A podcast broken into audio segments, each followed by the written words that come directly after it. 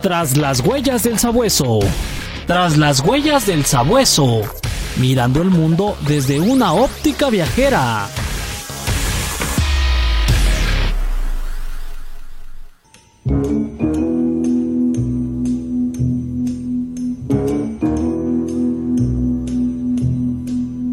Hoy en Tras las Huellas del Sagüeso, completamente en vivo, estaremos haciendo un recorrido a San Luis Potosí. ¿sí? En octubre del 2016 hicimos este recorrido, pero dejaron muchas cosas en el tintero. Dos de la tarde con dos minutos, comenzamos Tras las Huellas del Sagüeso, viajando con pata de perro. Turisteando.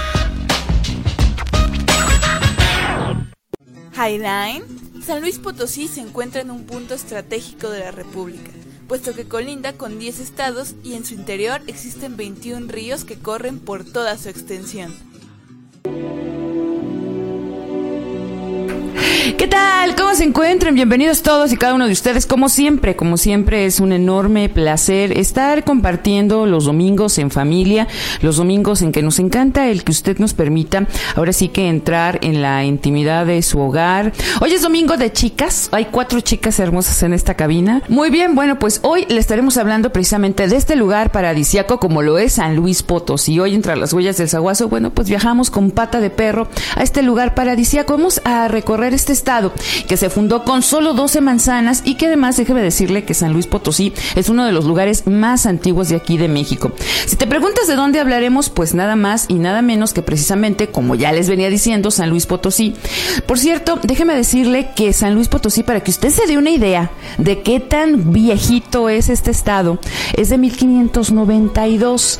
Y bueno, esta ciudad le fue concedido ya en 1656 por el virrey duque de Albuquerque con tan solo 12 manzanas. El, el virrey dijo, ¿son 12 manzanas? Y, y, y, en 1592 dijeron, sí, 12 manzanas, no le hace. Y fueron creciendo estas manzanas o cuadras, como le dicen aquí también en Guadalajara. Y bueno, pues ya en 1656 dijeron que oficialmente ya estaba constituido este lugar maravilloso que es San Luis Potosí. La palabra eh, Potosí viene de una lengua quechua que significa explosión, pero no crea que esas explosiones como de octubre y demás, sino que son explosiones de emociones, Solís, porque en la es el centro y corazón de México, San Luis Potosí, en donde usted va a encontrar tierra que se mezcla para dar paso a un pueblo lleno de trabajo, color y luz. Y bueno, también usted va a quedar atrapado con todas la, la, las cuestas eh, maravillosas que usted puede encontrar y también con todas las tradiciones y los interminables listas de lugares que usted puede visitar en este lugar tan bonito como lo fue y lo sigue siendo San Luis Potosí. Claro que sí, eh, yo los quiero invitar porque tiene muchísimos atractivos. Todos y cada uno de los sitios que le sugerimos abren un abanico de oportunidades para que dis lo disfrute en su mayor expresión. Desde la adrenalina natural de los ríos y cascadas hasta las, las, los impactantes paisajes de constantes y contratas, Constra Ay, uh, otra oportunidad. Contrastantes bellezas de la flora y la fauna que ofrece la naturaleza tan variada en el estado. Así es, déjeme comenzar el recorrido. Si usted va a San Luis Potosí, obviamente tiene que empezar por el centro histórico. Es Como es, es, es, hermosísimo. En verdad, le digo, usted cuando llega, ¿a qué huele, Oli? Usted Ay, bueno, Potosí, mira, huele a gloria. Déjame decirte algo. ya, y luego dice Jessy, huele a comida. No, Jess, todavía bueno, no. Aparte, aparte de comida, fíjate que hay algo que caracteriza muchísimo a San Luis Potosí, Ajá. que son unos dulces Uh -huh. que una variedad, llegas al centro. Son aromas. Ay, aromas que te enamoran. Chocolate. Chocolate. Este, no, no, no. El, el, aroma madera también. También. O sea, ya no sabes ni para dónde hacerte de todos estos, ahora sí que sabores y olores. Y déjeme decirle también que es muy importante que eh, usted lleve ropa cómoda. Sí. Eh, San Luis Potosí, sí, la gente es muy elegante. A mí, a, a mí, me sorprendía, y, y, ya lo decíamos hace algunos meses, me sorprendía los abanicos, Sí. me sorprendía... eh, El vestuario. El vestuario, que yo decía, estamos en un set de película. Pero no, así es la gente de elegante. Obviamente lo van a diferenciar usted porque va a andar de mezclilla, va a andar de tenis y zapato cómodo. Si usted no lleva en verdad zapato cómodo, zapato tenis, no va a poder eh, ahora sí que disfrutar San Luis Potosí porque hay muchas cosas que recorrer y muchos sitios donde caminar. Pero si usted no es ahora sí que muy usado, usado como yo, va a aterrizar a cada rato, no lleve tacones. Y fíjate que el centro donde está precisamente la Alameda Central está el Templo del Carmen. Ay, no, está espectacular, espectacular. En verdad. La verdad vale la pena. Eh, luego tiene sus, sus eh, comercios muy allegados al centro, entonces usted puede encontrar de todo, desde las riquísimas enchiladas potosina, potosinas, las los dulces, las charamuscas, Que, se hacen con miel, por si no lo sabía usted, entonces tiene muchísimas cosas que, que ofrecernos San Luis Potosí. Los ríos, eh, los rápidos, eh, ahí está la cueva de los... de las golondrinas. De las golondrinas y es hermosísimo todo. Fíjese que en el centro histórico, eh, precisamente de estos eh, edificios que usted va a ver iluminados de noche, que le van a ofrecer un espectáculo inolvidable, está la catedral. Otro también es la capilla de Loreto, que también nos impresionó con las luces amarillas, rojas, moradas. Te quedas fascinado. O sea, si de veras usted dice, no, no traigo mucho dinero para gastar en la noche, haga este recorrido que le estamos diciendo porque se va a enamorar. Está también la casa de la virreina, está el templo del Carmen, que era el que estabas comentando, pero hay un lugar que también le recomiendo que usted al final de hacer todo este recorrido de luces vaya al Jardín de San Francisco. Y bueno, si usted quiere saber qué encontramos en el Jardín de San Francisco, quédese con nosotros aquí en Tras las Huellas del Sagüeso. Viajando con pata de perro.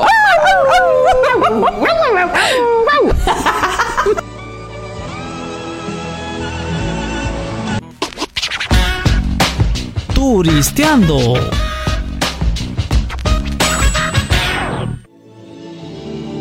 Le decía que estamos platicando el día de hoy de todo lo que es eh, San Luis Potosí. Bueno, ya estaba hablando Oli eh, de estos deliciosos aromas que llegan cuando usted llega a San Luis Potosí. Bueno, está la fábrica de dulces y chocolates Constanzo, que son precisamente uno de los. Ahora sí que, ¿cómo le podemos decir, Oli? Pues son bueno, este son originarios de, de, San Luis, tiene muchísima, muchísima este, garantía de que son dulces y chocolates de excelente calidad. Hay, otro recorrido que le queremos recomendar porque en verdad vale muchísimo la pena que usted ande de pata de perro que se llama el recorrido por los siete barrios.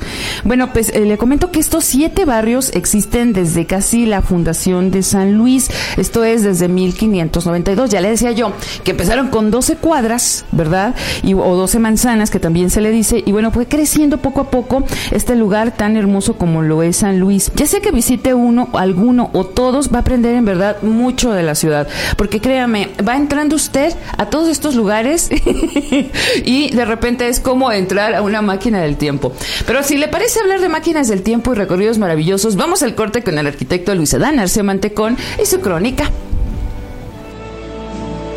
San Luis Potosí es un estado de la República Mexicana con grandiosos contrastes. Allá en el altiplano semidesértico, en medio de bosques de yucas y mezquites, están los misteriosos pueblos que en alguna época fueron mundialmente nombrados, donde los europeos, africanos del Medio Oriente y asiáticos escudriñaron su suelo en la búsqueda del sueño americano con la promesa de enriquecerse hurgando los suelos en lugares inexplorados donde abundó el oro, la plata y el zinc, como en las comarcas de Charcas, Guadalcázar y de Real de Catorce. Esos tesoros de la Sierra Madre dieron origen a Matehuala, que es la ciudad más grande e importante del norte del estado, donde quedaron como testigos mudos de la bonanza los templos y casonas de su arquitectura colonial. En el centro del estado se encuentra la ciudad de San Luis Potosí, la capital del territorio potosino, el punto de la colisión de las grandes riquezas mineras que detonaron los siete barrios y el magnífico centro histórico que fue, ha sido y es actualmente envidia de Iberoamérica. Entre puentes. Queridísimo amigo, ¿cómo está usted? Como todos los domingos me da muchísimo gusto eh, enviar los micrófonos hasta los United States, allá en Miami. Con Eh, envidia de estar en Miami. Ay, no, yo quisiera estar en... Es que ya, Max, de veras, ya, ya cuánto año, un año tenemos planeando que si vamos, que si vienes, digo, ya, ya hay que hacer algo con esto, ¿no? ya no podemos seguir así, amigo. ¿Sabes cómo lo estamos eh, planeando? ¿Cómo? Despa- Despacito.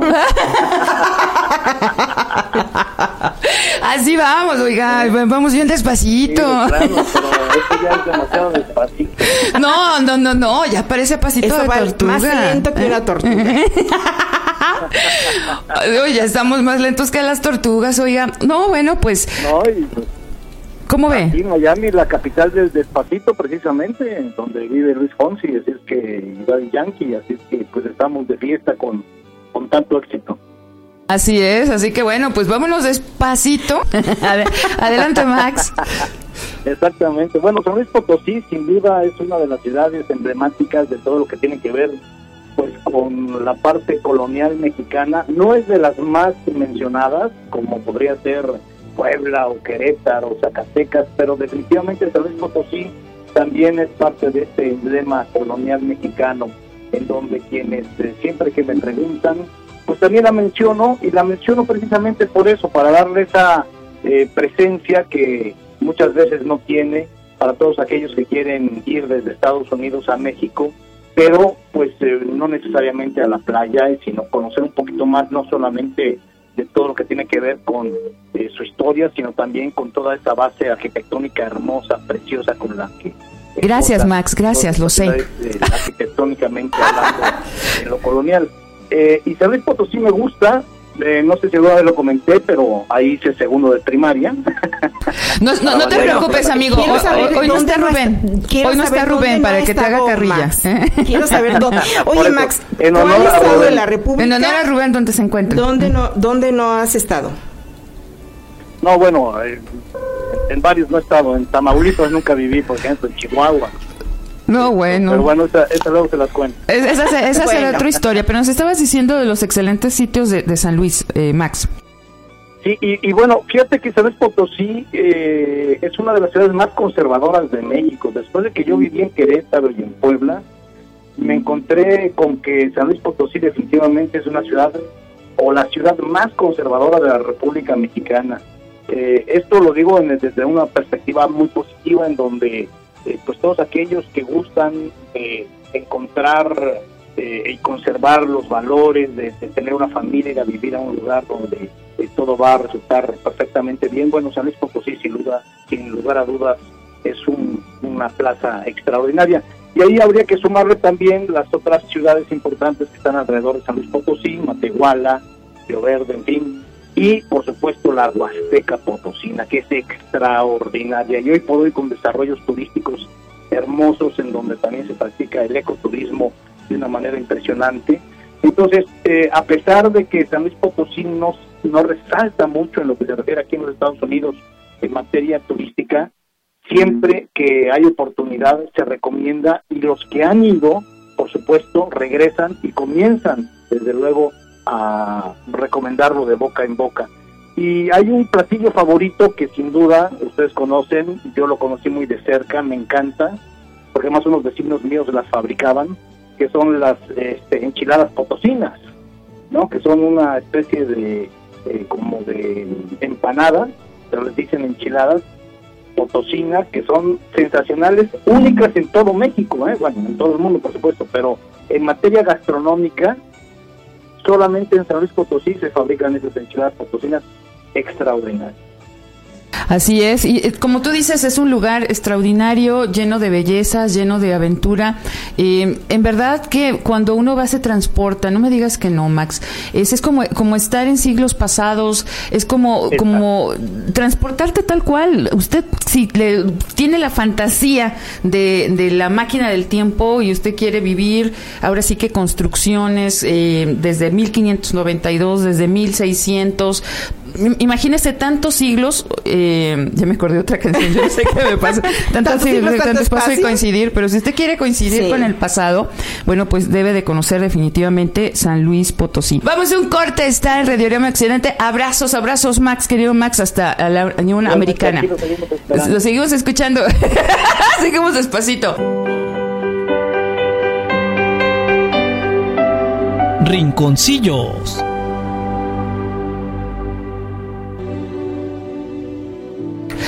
Dos de la tarde con 50 minutos. Faltan los segundos. Ah, espera, es que hoy no traigo el segundero. Ah, bueno, ok. y yo, este, no me traje el reloj, no me traigo, no me traigo el celular, pero bueno, okay, pero bueno hoy les debo los segundos, pero le prometo que estamos en vivo. Vamos a mandar los micrófonos precisamente hasta la Ciudad de México con el licenciado Alejandro Luis Robles. Emprender con valores. Hola amigos, buenas tardes. Soy Alejandro Ruiz en este espacio de Astel Emprender con Valores que estamos transmitiendo para nuestros buenos amigos Mariana, Jess. bueno, el día de hoy vamos a hablar de San Luis Potosí. Créanme que quien ha vivido en San Luis Potosí, yo he tenido el honor de estar allá viviendo un rato, es hermoso. Es hermoso porque de alguna manera, primero, la parte turística. Ir a la Huasteca es verdaderamente fascinante. Si bien la Huasteca la componen cinco estados, eh, Tamaulipas, Hidalgo, eh, Veracruz, San Luis Potosí, si no mal recuerdo Querétaro. Lo importante de toda esta zona, y en concreto la Huasteca Potosina, es eh, las bellezas naturales que se aprecian. Eso sí, un calor inmenso, pero es padrísimo ver cómo todos los jóvenes, adultos, se integran a la comunidad y sobre todo disfrutan de lo que es el turismo rural, el turismo ambiental, el turismo que ama la naturaleza y que se refugia en ella para ser felices. Es impresionante, además, tienen la Universidad Autónoma de San Luis Potosí en el plantel que tienen allá en la Huasteca, está, son 100% animados. Un abrazo muy fuerte al rector y sobre todo a nuestra gran amiga y colaboradora de Astele, Irma Suárez, porque de hecho están ahorita promoviendo el Festival de Jazz en la Huasteca y créanme que es una maravilla, es increíble y es verdaderamente agradable estar ahí. Es me podría llevar tres horas hablando de todas las bondades que tiene esta zona y sobre todo de las personas que nos reciben y con las cuales hemos colaborado, pero creo que no es el punto. Yo lo único que les puedo decir es ir a San Luis Potosí, la verdad es una bendición. Disfrutas no solo del, del clima, del territorio, sino de las bondades de la gente que saben ser muy buenos, saben ser muy buen anfitrión y sobre todo que quieren a uno y lo quieren bonito. Y ojalá nos salgamos muy raspados y finalmente pues comentarles a las personas que la mayoría está de vacaciones, las disfruten con responsabilidad y pues nos vemos el próximo domingo. Muchísimas gracias Jess, muchísimas gracias Mariana, hasta la próxima, bye. Muchísimas gracias, Alejandro. No vas a salir raspado porque claro que te queremos mucho. ¿eh? Todos los integrantes del equipo, aquí estaban escribiendo varios radioescuchas y se nota que son una gran familia. Imagínese usted, no está para saberlo ni yo para contarlo, pero somos un equipo que tenemos más de 15 años trabajando juntos. Entonces, digo, el programa no tiene 15 años, pero hemos estado en muchos proyectos radiofónicos y yo creo que eso sí, eso se sale al aire, pues. Y hablando de alguien que también la queremos muchísimo, hoy que andamos despacitamente carendones, vamos con la maestra Karina Olivier Macías en algún lugar de la zona metropolitana. Con derecho a viajar. Con ustedes, Karina Livier, despacito. Sé que andan muy a tono, Oli, tú. Buenas tardes. Hola, Cari. Que andan muy despacito, qué gusto me da escucharla. Saludos, obviamente, a Jess y, a Alex en controles. Fer, a Fer en controles. Oye, sale, oye está Alejandro. Te digo que hoy, los chicos, Fernando eh, y Rubén, se fueron de pata de perro. Y, hoy ah, nos quedamos puras, chicas, puras chicas. Pues bueno, es un gusto, Mariana, como cada domingo, escucharlas y pues hablar de este estado tan maravilloso como es San Luis Potosí. Creo que los jaliscienses somos muy afortunados de tener tantos lugares tan bonitos cercanos y pues bueno, San Luis Potosí no es la excepción. Yo voy a hablar un poquito de los dos pueblos mágicos que tiene este lugar y que uno tiene una gran peculiaridad que es Real del 14. Este pueblo mágico, cuando inició el programa del gobierno del estado en el 2001, fue nombrado el primer pueblo mágico de México. Entonces, ¿por qué? Pues bueno, sabemos todo lo que están hablando ustedes y que sin lugar a dudas es lo que lo hizo que lo distinguieran con este nombramiento y que lo ha conservado durante 16 años que tiene ya este programa, porque es un lugar verdaderamente mágico. Pues te agradezco en el alma, muchísimas gracias, Cari. Voy a un corte, voy a corte. Y nos escuchamos el próximo domingo. Si Dios quiere. Abrazos. Gracias, abrazos. Hasta luego, Cari, bye. Vamos a una pequeña pausa y regresamos. Usted está viajando con pata de perro en Tras las huellas del, del guagua del ¡Qué bárbara!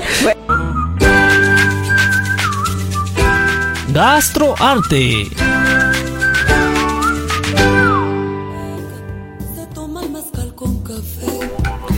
Muchísimas gracias. En verdad nos da muchísimo gusto estar saludando a todos los que nos están eh, sintonizando en Campeche.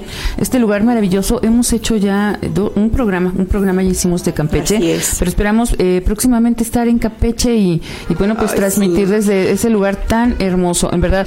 Eh, Sí, qué bueno. Hola, Jess. Hola, Hola, espera, espera. Con ustedes, Jess Navarro.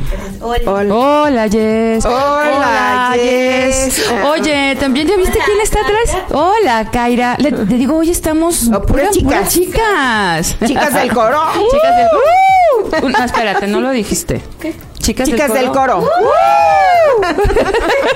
No, no, no sabía. Creo que Esa es la dinámica. demasiado con hombres. Con chicos, ¿verdad? No, o sea, no bueno, sé que como grititos travesido, pero le prometo que ya la siguiente vez. no sé qué nos quiso decir. Despacito. Ah, bueno, hago mi mejor esfuerzo. Bueno. Y luego, ¿por qué te, luego, ¿por qué te bulea Rubén? Eh? Nomás hoy no está Rubén. Ya sé. Y nomás no está, ¿te fijas, Kaira? Nomás no está Rubén y ya se nos pone bien peleonera. ¿Qué la chica? ojos con ella. ¿Verdad? Yes, ¿qué nos traes hoy de Pues es recetas? que San Luis Potosí, just- justo como decía Oli, de repente es pensar en esta marca de dulces Sí, que chocolates. de chocolates. Ay. A mí eh, me encanta ir y conseguir eh, son una es- especie de gomitas de Que- de- fresa ajá, o de durazno Ándale. que están cubiertas con Con- chocolate semi amargo. Son un clásico de la tienda. Así es. De hecho, justamente fueron el primer dulce que sacan como marca y por eso es como el más vendido o el más representativo. De hecho, si la gente va a San Luis Potosí, lo primero que compra es chocolates eh, ahí, ¿no? Porque es buenísimo. Además me encanta, es muy muy rico. Muchísimas gracias a- acá en Controles que siempre están velando con que salga todo súper bien. Y pues bueno, la gastronomía potosina es conocida yo creo que en todo el país. Así es. Porque guarda el sabor de una región huasteca que tiene decenas de platillos y una manera muy representativa de de representar la cocina mexicana o muy propia, valga la redundancia, porque usa los vegetales, el maíz y la carne con hierbas aromáticas de una manera muy particular, ¿no, Oli? Sí, claro que sí. Y fíjese que, eh, de hecho, San Luis Potosí es una de las ciudades que más representa, después de Puebla, Exacto. eh, la cuestión ¿Gastronómica? de gastronomía. Sí. Es a nivel internacional es muy muy destacado. Algo que también siempre he dicho que en mi perspectiva hace tan peculiar la gastronomía de San Luis contra otras es todo este fenómeno eh, de endoculturación que dan los franceses que se quedan a residir ahí, ¿no? Así es. Realmente México es un país con un crisol tan rico eh, en muestras gastronómicas y culturales, porque no solamente llegan los españoles, también llegan los italianos, eh, bajan nuestros compatriotas eh, con nación, eh, más bien, ¿cómo sería? Eh, pues, ah, vecinos del norte, de- del mismo continente, que de repente también con esa influ- influencia inglesa y de los franceses que se quedan aquí y que además son muy bien recibidos por don Porfirio Díaz, que, Claro. que los adoraba esta influencia francesa, pues es algo que también representa el patrimonio gastronómico, histórico y cultural de la región, porque por ejemplo el teatro, el teatro de San Luis es uno de los más emblemáticos por su arquitectura afrancesada, ¿no? Así es. Pues si tú vas al centro te vas a dar cuenta casi todas las eh, las construcciones Construcciones. son afrancesadas y tienen muchísimo la cantera que este es algo que es característico para esta región. región. ¿Sabes qué es buenísimo, Oli? Y por, a mí me encantan las bodas potosinas porque siempre hay asado de boda. Sí. esta tradición del siglo XVIII. Oye, pero dura tres que es días. buenísimo, sí. Son tres días de comer y rebe- y rebotar y, y el vestido que te pusiste en el día uno, en el día tres ya no te entra, pero comiste a todo dar. Así es. Y el asado de bodas justamente es como el más típico, ¿no? Este platillo de trozos de cerdo frito en manteca y bañados en salsa de chiles rojos con orégano. Es una cosa bárbara, ¿no, Oli? Sí, claro que sí. Y no nada más es el asado, es todo lo que conlleva el plato de bodas, porque, híjole, e, el, No, el- te es retacan de comida, Oli. arroz, am, una especie de mole rojo, Sí. que ya lo decías, eh, verduras de todas, eh, calabacitas guisadas con elote, es muchísimo el acervo Gastronómico. Gastronómico. No, de- y es que el plato también, Alex lo mencionaba en su página, en su página, en su comentario anterior, que decía que San Luis sabe recibir y sabe recibir bonito. Así La es. gente es muy cálida, la gente es muy dulce, es muy noble y además son muy vastos a la hora de servir la comida. Eh, sí, ¿no? Que si no, de verdad que te dan hasta lonche. Sí, para Porque- llevar. Sí, sí, sí, para llevar. Ahí está el itacate. Ajá, exactamente. Pero fíjate que esa es una tradición que se me hace muy sí, muy bonita, ¿no? Digo, ya ahora te da pena y luego dices, me voy a llevar esto para el perro, pues, para la No, perrita para el hambre que perro para el perro hambre que te da después, Eh, claro. Pero, pero y sí es muy bonito, es, es bonito, pues, para no oírme bien jalisquilla, bien bonito. Es, es, bien. es bonito el hecho de que terminas tu comida y te da pena, pero te dicen, no, te dan hasta un topper o, o te dan el itacate. Sí, Lléveselo. pues el itacate, por eso. Lléveselo. Sí. Y de hecho es casi ofensivo, ¿no? O sea, Si ¿no se le le dices, ajá, si le Si dices dejas, que no, si dejas algo en el Es plato, que no te dicen, gustó. no le gustó. Caray, no le gustó el menú. ¿Cómo, cómo, qué le doy? O sea, Sí, y ¿qué- ese, qué- ¿Con qué completo? ¿Con qué completo? Y eso es de ley en los restaurantes y es algo maravilloso. Yo creo que ahorita vamos a ir a un pequeño corte. Oli, como bien decíamos, el chocolate y los derivados lácteos son representantes obligados de San Luis. Gastroarte.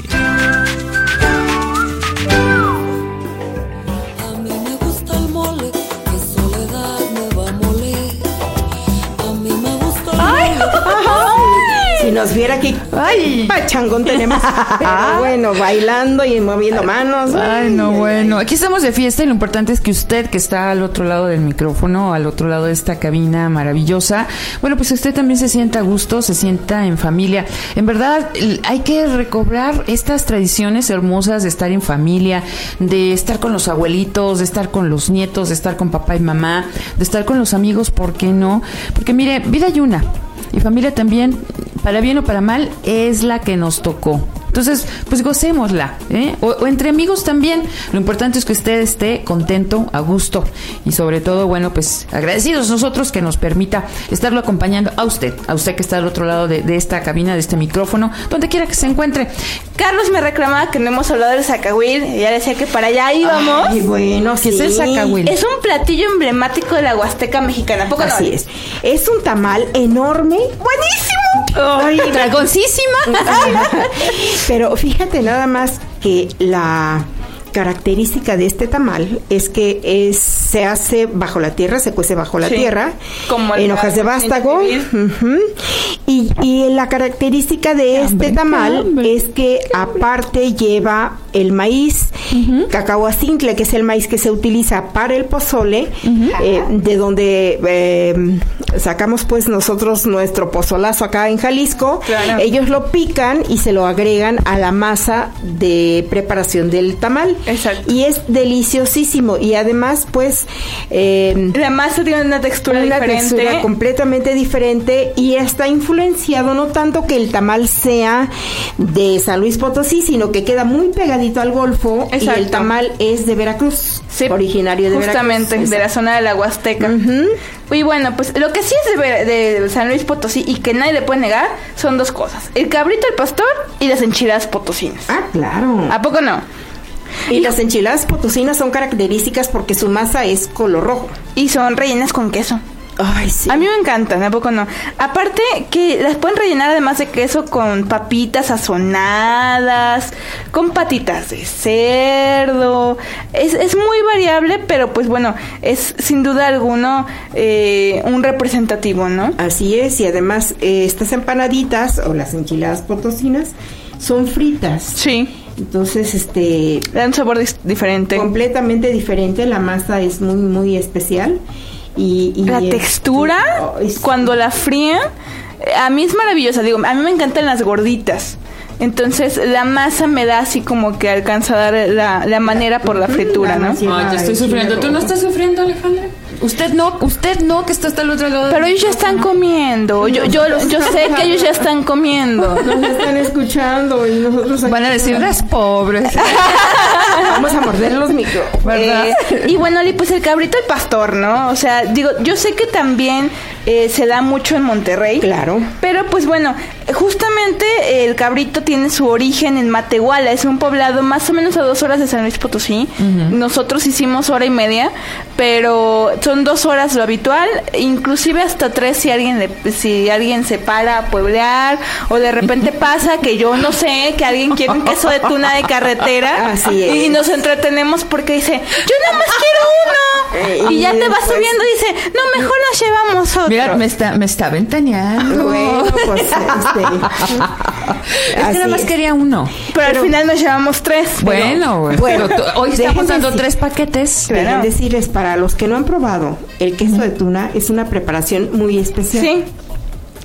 Se hace con tuna y es una especie como de jalea, Ajá. que es extremadamente riquísimo. Dulce y muy jugosita. Muy jugoso, está hecho con la tuna, que es característica de la región De la San región, Luis, sí. que es uno de los estados que nos provee de tuna. Y no es eh, que, que uno sea malinchista ni mucho menos. No. Yo en ningún lado he probado otro queso de tuna Igual.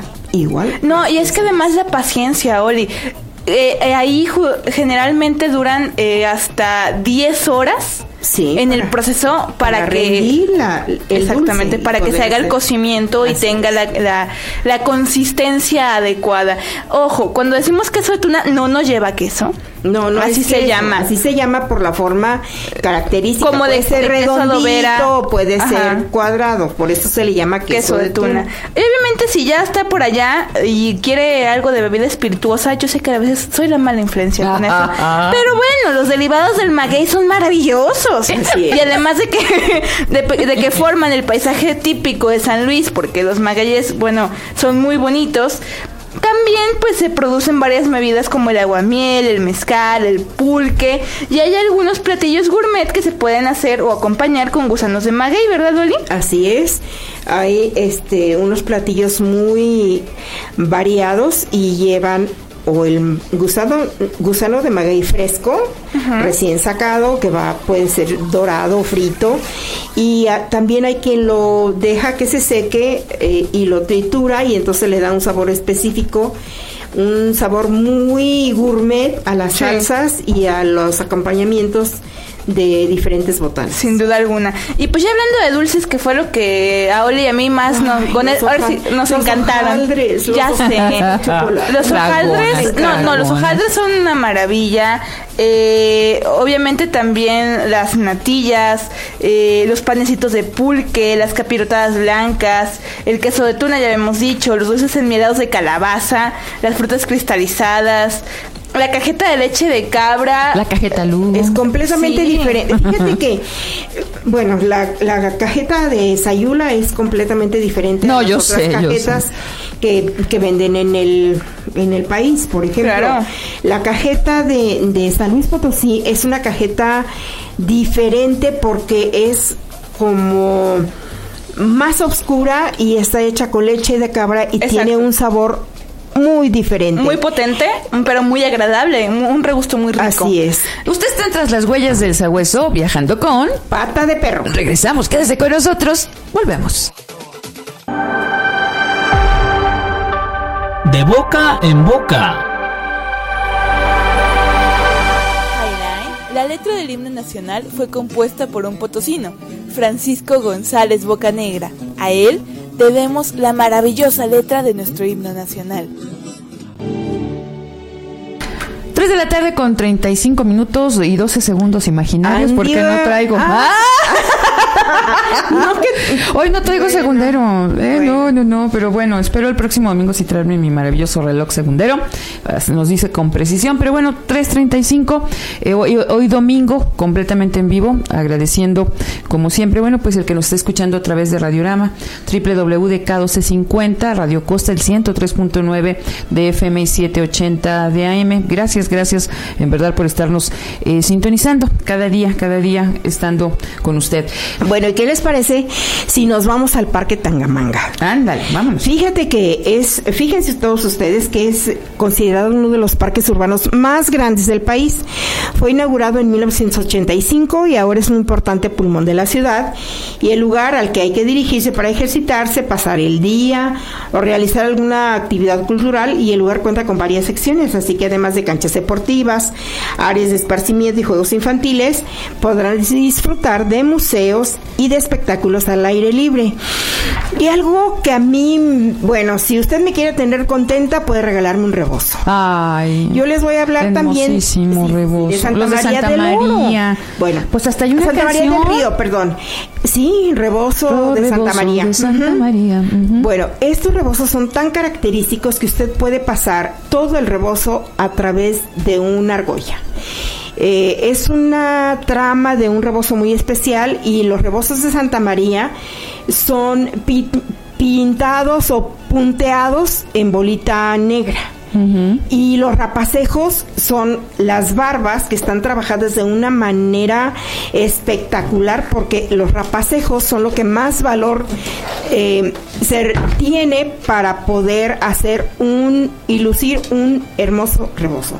El rebozo de Santa María pues es... eh, la cuna del, de, bueno, el pueblo Santa María del Río es la cuna del rebozo y los más característicos son los de bolita, que era lo que yo les decía, porque la, el hilo se va pintando conforme se va enredando.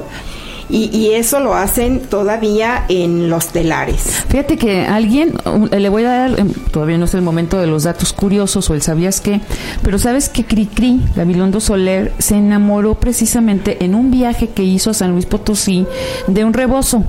Él se lo llevó a su familia y luego escribió la canción canción de la patita, que fue al mercado con su rebozo de Así bolita. es. Yo no sé qué me pasa hoy con las canciones. Algo le pasó a mi Es que- cerebro, usted perdón. a ver, espérame Todo es tantito. Canción en mi cabeza. Es que quiero que sepas que todo México lleva Que todo algo México se entere.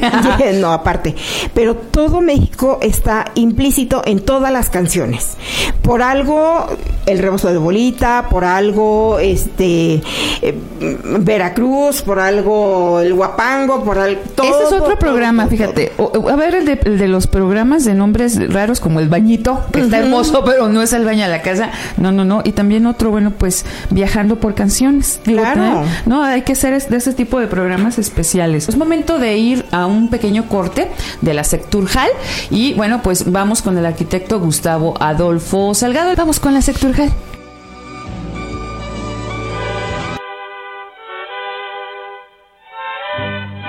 Jalisco para todos.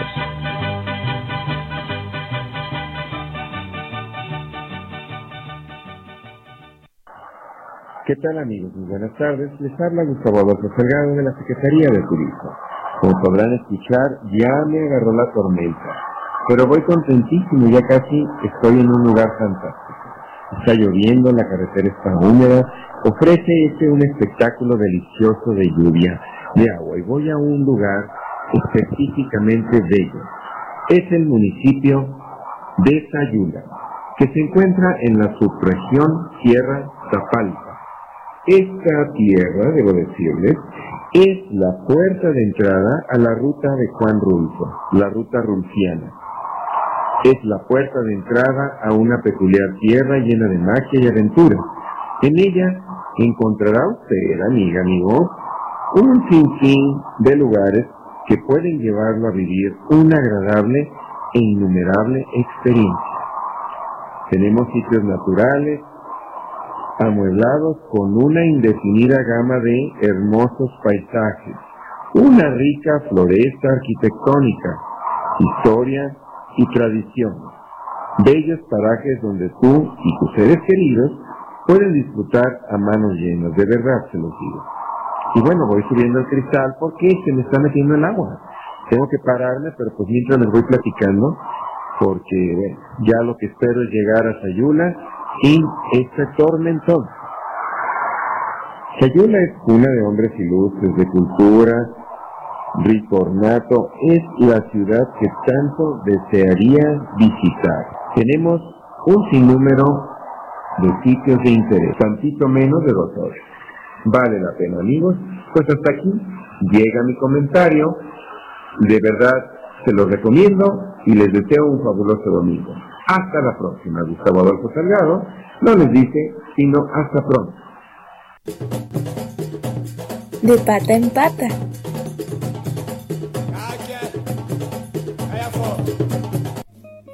Hola, ¿qué tal? Es un gusto saludarlos este domingo en Tras las Huellas del Sagüeso y por supuesto siguiendo las huellas del turismo inclusivo. Soy Liliana García.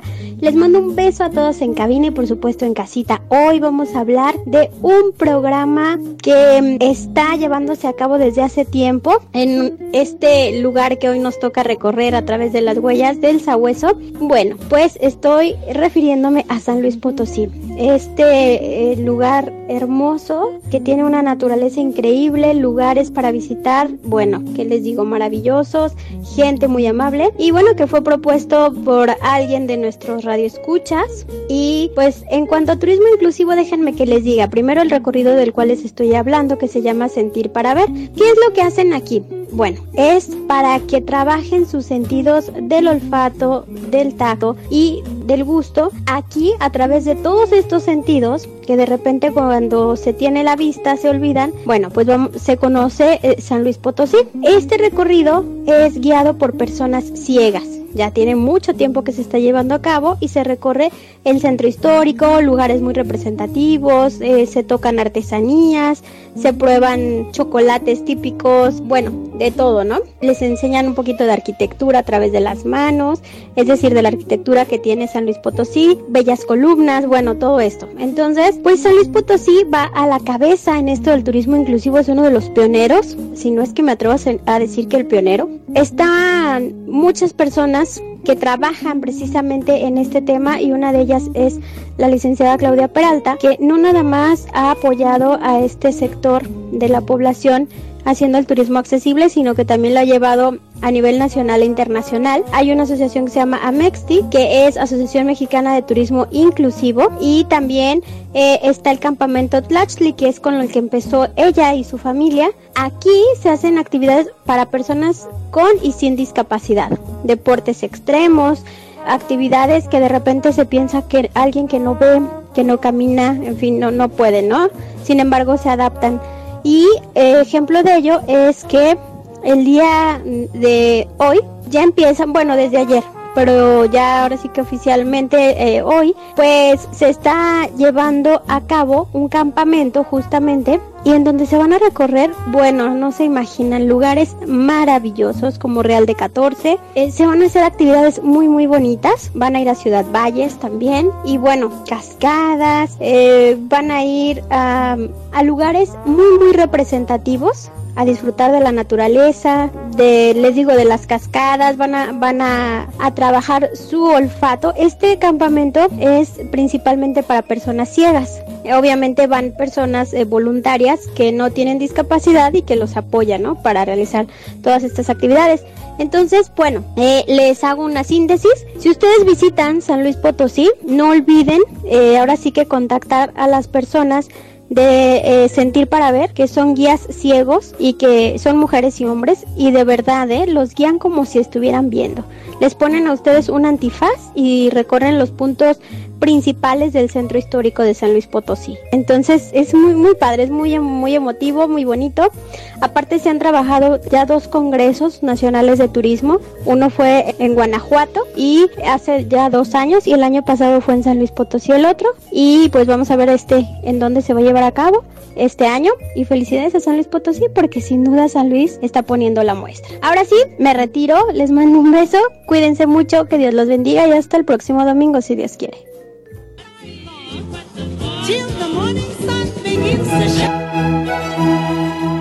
20 cosas que no sabías de...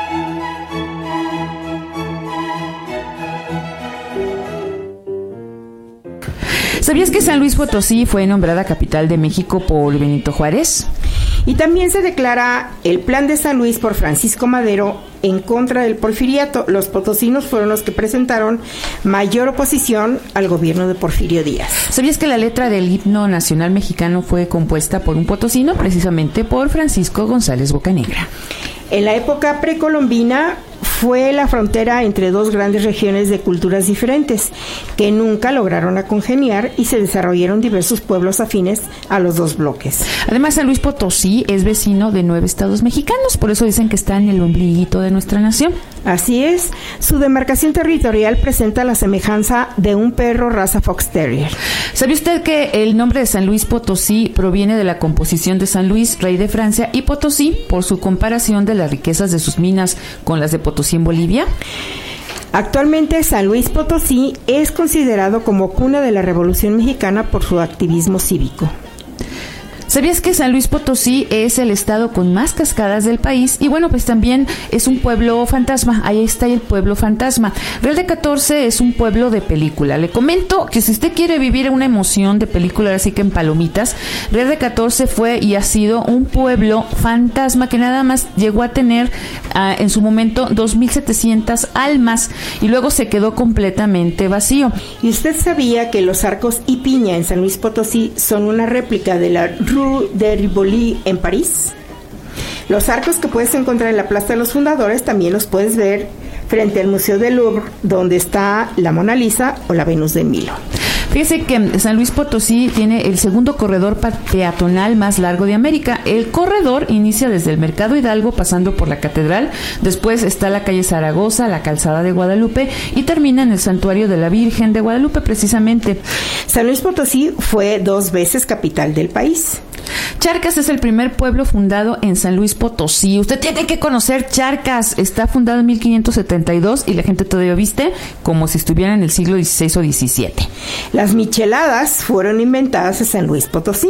¿Sabía que hay una famosa leyenda de Juan del Jarro? Bueno, pues le comento que Juan del Jarro era un pordiosero que odiaba bañarse, odiaba el mes de julio y todas las riquezas. Bueno, pues él era un pordiosero que repartía todo su dinero con los hombres eh, pobres también de San Luis Potosí, con todos los menesterosos. Algo que también hacía muy especial a Juan es que era vidente y además tenía muchos dichos y muchas frases. Bueno, pues la, jam- la fama precisamente de Juan del Jarro fue poco a poco consolidándose porque era un iluminado muy loco o un loco muy iluminado y además era muy pachanguero. A donde le llamaban a Juan del Jarro, bueno, pues ahí estaba. Ya nos vamos, ya nos vamos. Nos vemos mañana. Digo, no, Eh, no, domingo. dentro de ocho días. Sean felices, hasta luego.